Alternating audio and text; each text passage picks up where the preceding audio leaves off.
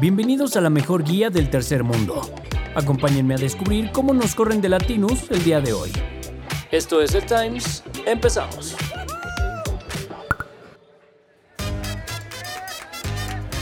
México Mágico. Como las dos ternas que mandó Andy estaban más culeras que la alineación del Necaxa, el Senado bateó por segunda vez las opciones presidenciales para reemplazar la silla que dejó el hambreado de Arturo Saldívar en la Suprema Corte.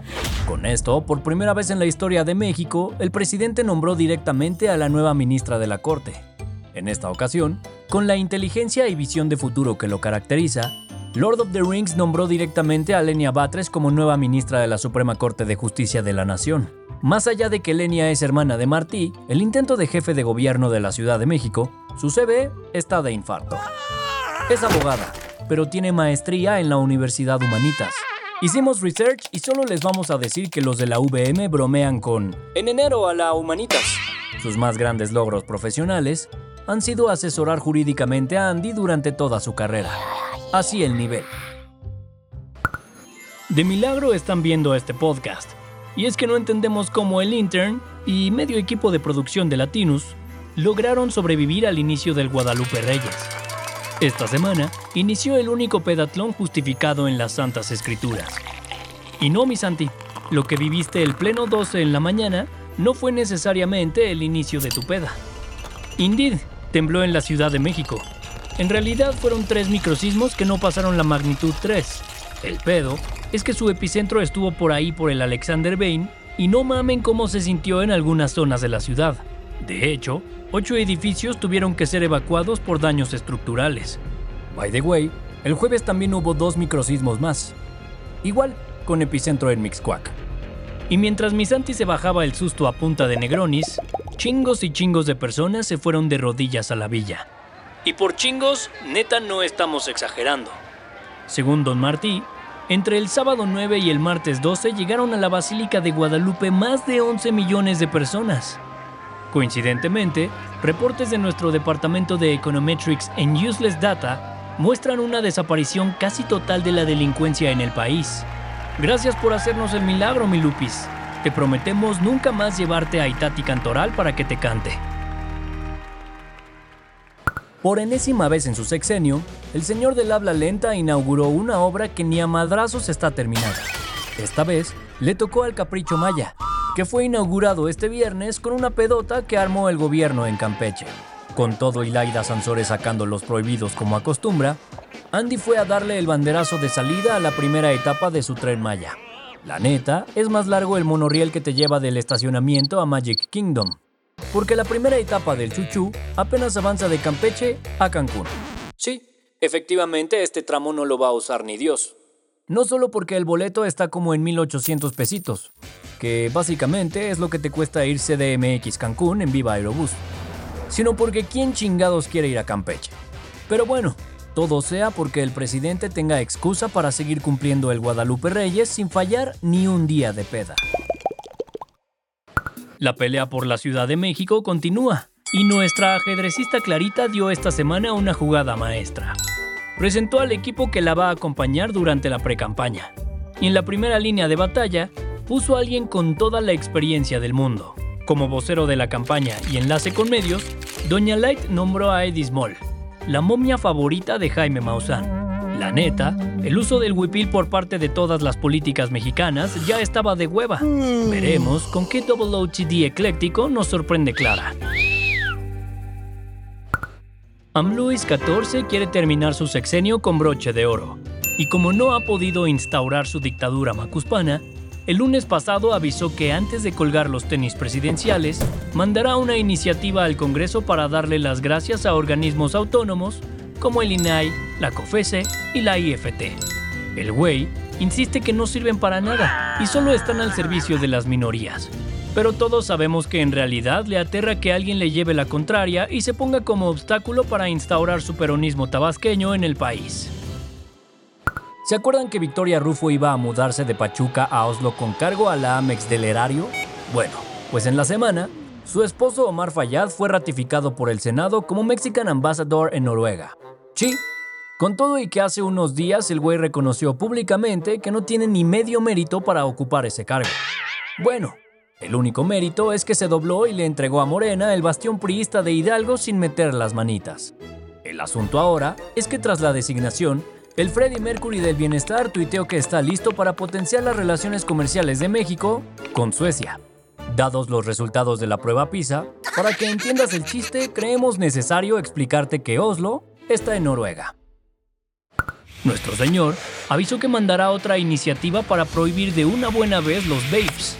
Esta es la enésima ocasión en la que Andy intenta prohibir esas madres. Pero el güey no ha podido combatir la red logística digna de Bimbo que esas madres ya tienen en el país. The World is Mine. Desde el domingo, Milei ya es presidente de todos los meseros del corredor Roma Condesa, y el pibe no tiene tiempo que perder. Así que en Tiza prendió la motosierra y comenzó a tirar todo lo que dejó el peronismo en el país. En la semana decidió devaluar en un 50% el peso argentino. O sea que el tipo de cambio oficial pasó de 400 pesos por dólar a unos 800 pesos. La medida no tendrá efecto alguno, porque todo el país lleva años viviendo bajo el dólar blue, una cotización más informal que el puesto de quecas de Mari los lunes y que te cambia un dólar por cerca de 950 choripanes argentinos. Esta semana acabó la COP28 en Dubái, el máximo foro que organiza la ONU para que cientos de Gretas Thunderbergs puedan irle a mentar la madre a los líderes de más de 200 países que se reúnen para hacerle a la mamada de que van a solucionar la crisis climática. A ver, no se resolvió nada, pero todo mundo acabó calificando como histórico que por primera vez en las COPs, la declaración final haya incorporado textualmente el concepto combustibles fósiles. La neta, sí celebramos que apenas nombren al innombrable. Shh. Para que tengas de qué hablar en el golf, mi Santi. Mi Samuelón finalmente empezó a ver la luz al final del túnel y poco a poco sale de su Desprime. La C. Marnat, C. Mamut, y finalmente le dio a Tesla todos los permisos medioambientales y de uso de sueldo necesarios para construir su Gigafactory en el cinturón de la miseria de San Pedro. Ahora solo falta que Elon se decida a soltar el varo y empezar la construcción, porque todo indica que el güey ya se dio cuenta de lo inmamables que son los regios y está dudando su inversión. Esto, obvio, no tiene nada que ver con el anuncio de la candidatura de Marianita, ¿eh? ¡Échale, compadre! Fosfo. Ya salió el nuevo índice de Billionaires de Bloomberg y según el ingeniero Slim Fast, entró al selecto grupo de 10 personas con una fortuna de más de 100 mil millones de dólares. Tan solo este año, la cuenta en bursa de nuestro tío lejano creció 27 mil millones, similar al aguinaldo que se va a cobrar el jefe de este noticiero, pero sobre todo similar al PIB de Guatemala. Y esto no es broma. Sophie Notitas para el brunch. El único músico que ha dado Guatemala anunció esta semana su retiro. Para tristeza de las señoras de 60 que se siguen considerando de las cuatro décadas, Rick Arjona dijo adiós a los escenarios por un pedo en la espalda, quizá por el peso de ser el único güey capaz de rimar amor con carburador y vender millones de discos en el proceso.